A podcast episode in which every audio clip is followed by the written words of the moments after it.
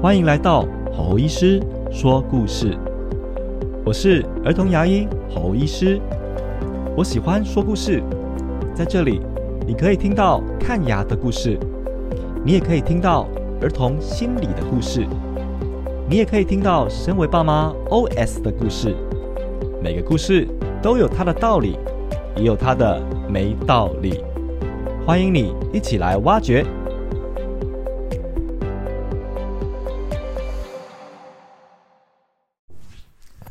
大家好，欢迎来到吼吼医师说故事。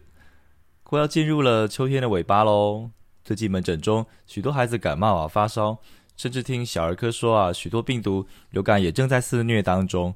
我只能说呢，当爸妈真的辛苦了。我自己现在有两个孩子，也在不断咳嗽啊、流鼻涕的土时间中度过。若是要一个不断做家事的爸爸，生活中的小确幸会是什么呢？我觉得其实是听 podcast 哦。不知道有没有爸妈跟我一样呢？不管是洗碗的时候啊，帮小朋友洗澡的时候，刷牙的时候，眼睛无法盯手机，但借由耳朵可以去到另外一个世界。我觉得这件事情很棒。如果啊，你刚好也是忙碌中的爸妈，诶，其实没有当爸妈也可以听啦。你想要听一些结合知性与感性的故事性的温暖的分享，这个节目很适合你哦。好。今天要分享的故事呢，也是我在诊间遇到的。它其实很常见，也是一个亲子间常见的问题哦，但不一定常被拿来讨论。今天我们就来说说吧。这个故事叫《该让孩子选择了吗》。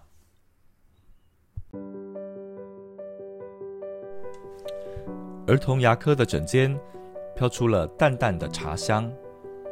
在傍晚这种让人昏昏欲睡的期间，让香气醒醒脑，是再合适不过的选择了。其实没有病人时，我常常会抱着一本书，沉浸在书的世界里。有时候真的希望这世界里的时间可以再久一点，跟书中的人做朋友，不管是现代人还是古人，都是一种享受。霎时间。牙科的助理叫号了，我不得不从书本的世界中抽出来，眼神往上一飘，盯着约诊的电脑荧幕。是谁呢？现在这个时间点会是哪个孩子跑过来看牙呢？在电脑荧幕上，每个孩子都被编辑着档案。现在，一个标记着六岁半的孩子，在备注栏上写着四个大字：长牙问题。这个四个大字，我眼睛轻轻的一闭啊，啊，果然，每天都会遇到这样的问题的孩子啊。我终于起身，走向躺好在治疗椅上的女童，对，就是这个孩子。我跟她打了打招呼，并且啊，眼睛笑眯眯的看着陪伴的妈妈。嗨，我是侯医师，今天有什么需要帮忙的吗？妈妈很快就把话接了过来。医师，我们家小孩下排两颗牙齿叠在一起了，看起来好恐怖。新长的牙从乳牙的后头冒出来，似乎被前面的牙齿挡住。我们家长辈说要赶快带来把乳牙拔掉啊！拔掉这两个字刚一讲完，坐在旁边的女孩瞬间啊哭泣了起来。嗯，我不要拔牙，我不要拔牙。妈妈见状，马上起身安抚女孩。小莫，不要怕，医生先看看，今天没有拔牙。你看，医生的手上什么都没有拿，对不对？你不要乱动啊，先看看就好。我见到如此场景啊，内心先倒抽了一口气，停顿了两秒，然后从容的开始跟妈妈对话。小莫的妈妈，其实啊，您担心的问题还蛮常见的哦。我每天都会被问到，真的吗，医生？我觉得好恐怖哦，他是我们家老大。六岁听长辈说是换牙期没错，怎么换第一颗牙就跟别的牙齿叠在一起呢？很丑哎！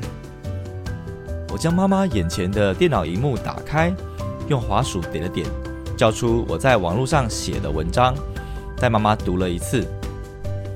妈妈呀，因为太多家长在问了，所以呢，我打成网络文章喽。其实啊，下排的门牙在六七岁换牙时。的确很容易有双排牙的现象，也就是两排牙齿叠在一起。但那都是暂时的生理现象哦。等乳牙松动脱落后，这个现象就解除了。意思也就是，乳牙大都会自己脱落哦，不一定要带来给医生拔掉呢。啊，是这样子哦。那为什么有人说不拔掉的话，牙齿会长歪呢？嗯，这个说法流传好几十年了啦。但说实在的，您不觉得奇怪吗？如果这个说法成立的话，每个孩子都带来提前把乳牙拔掉，那全台湾应很少有小朋友牙齿长歪才对啊。可是你看，现在每十个小朋友里面，大概七个都会有轻重不一的齿列不正问题，真的纯粹是乳牙太慢拔造成的吗？哦，医生你说的也是哦，那到底是什么原因呢？目前的医学研究指出。小朋友小时候挑食、吃过软的食物，或者呢嘴巴呼吸太久，造成牙床生长变形，这个才是主因哦。哦，原来是这样啊，医生。诶，可是我还是很想请你帮小莫的牙齿拔掉。诶，那个双排的牙齿看起来很丑。妈妈，我记得您在开诊的一开始，不是口头跟小莫说今天没有要拔牙吗？哎呦，那是骗他的啦，不然他连好好坐椅子都不行。其实啊，拔牙对我们医生来说是家常便饭哦。但首先，我们刚才跟您解释过了，现在这个拔牙呢，对未来的长牙帮助并不大。另外啊，我们这边不太鼓励呀欺骗小朋友的行为哦，哪怕只是一个口头的承诺，都应该要遵守的。对大人来说，这可能只是某种手段安抚小朋友。但小朋友的内心啊，其实看得很重的哦。我们儿童牙医其实真正的价值是在于照顾小朋友的身体与内心。小朋友信任我们，长期的照顾才有可能达成哦。这信任可以是任何你想象的层面，所以啊，我们很重视言语的承诺哦。我自己对小孩也是以身作则的呢。此时，我眼角的余光看见小莫的神情，那个神情很天真。很单纯，很委屈。医生叔叔，我可不可以不要拔牙？哎呀，小莫，妈妈今天时间带你来，就是要忍你忍耐一下，拔牙不会痛，真的。你问医生，一点都不痛，一下下就好了。我看着妈妈，不疾不徐的回答道：“妈妈，我觉得啊，您话说太快喽，你也没有先问过我，拔牙会痛或不痛。”其实呢，拔乳牙这件事不见得都不痛哦，要看乳牙生理吸收的程度，有些乳牙还挺难拔的呢，甚至要拍 X 光来确认松紧度。妈妈看着我，眼睛惊讶到有点呆滞。妈妈，你听我说，我讲话还蛮公正的。如果今天呢，小莫的牙齿是生病的，需要用拔牙来解决，我想这由监护人来同意就可以了。小莫若不同意，我还是会想办法帮你拔掉。但如果啊，今天小莫的牙齿它没有生病，那确定是人类换牙的必经过程的话，那真的我不会主动拔哦，因为它不是疾病。我会把选择的权利交给小朋友，让孩子决定这个乳牙要自己掉呢，还是要医生帮忙拔掉。我转头问了问小莫：“小莫啊，今天你下排的牙齿因为长牙的关系。”变成两排牙齿叠在一起，可能暂时有点丑。你希望叔叔帮你把牙齿摘掉吗？还是呢，想要回家等他自己掉呢？小莫看了妈妈，又看了看我，微弱的说出话来：“我想要它自己掉。”妈妈看到这幅场景，深深的叹了一口气，牵着小莫的手离开了诊疗椅。小莫离开前。转头望向我，医生，谢谢你。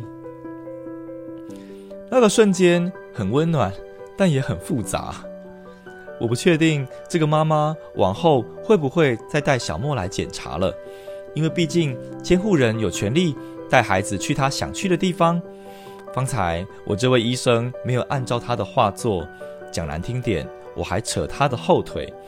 但我一切的初衷是为了孩子的长远着想。我回到了我的书本前，喝着眼前冷掉的茶，心里默默的跟自己对话。啊，是啊，我在某些家长眼里，可能是个难搞的医师吧，因为我不见得会按照家长想的那样去治疗孩子，因为我看得更远，所以我总是替家长多想了几步路。听懂的家长就会继续带着孩子跟着我，听不懂的早就离开了。是的，我就是这样的人。但也因为我坚持对的道路，所以我走到了现在。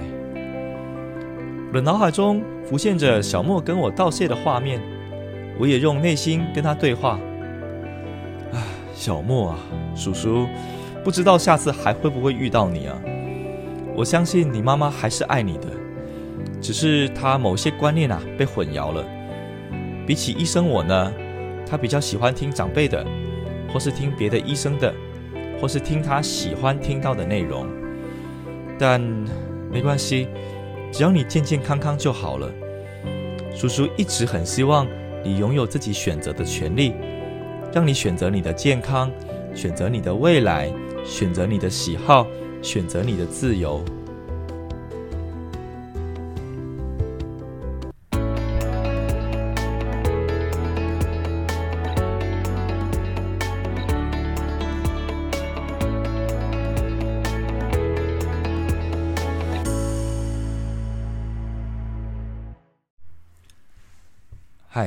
这个故事还喜欢吗？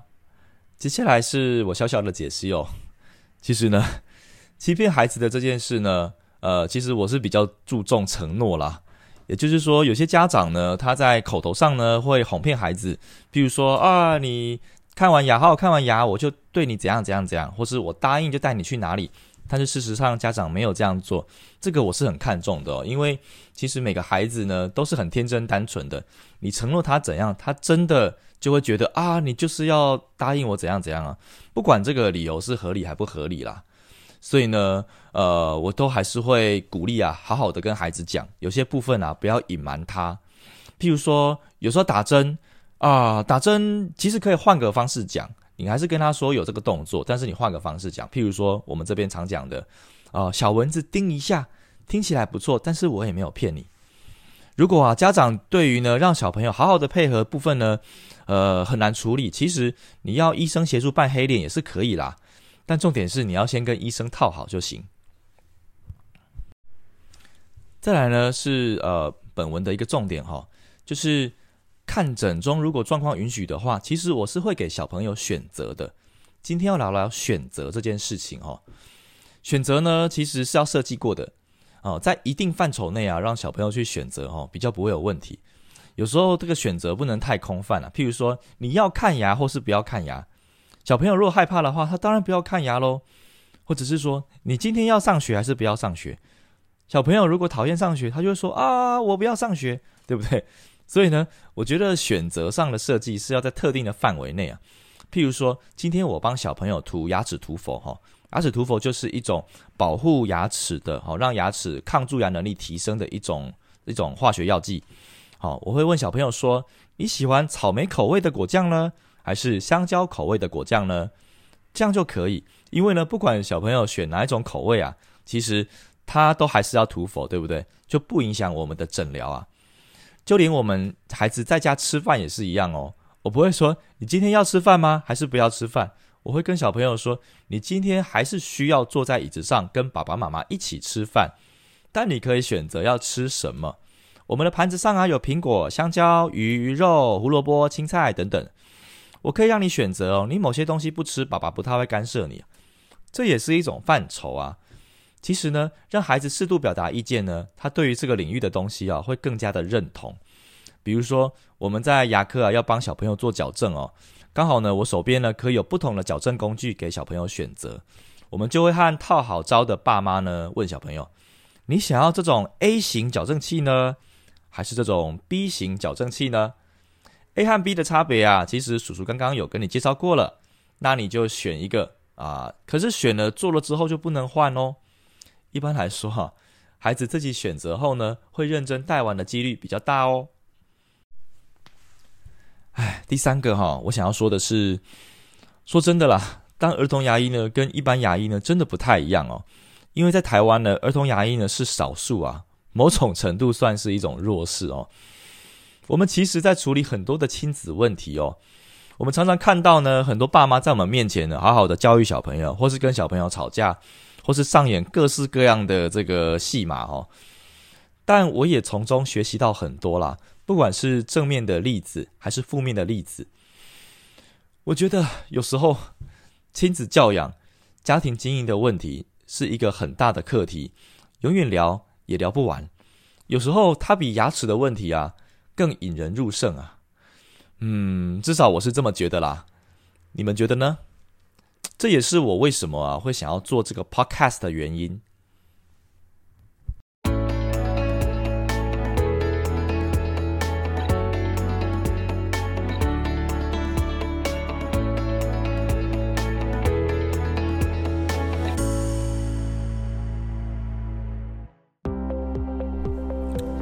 你今天喜欢我们的故事吗？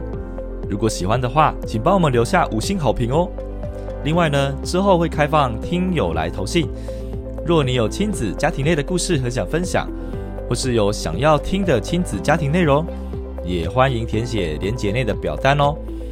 侯医师就有机会帮您分享，或是为您找相关的资讯。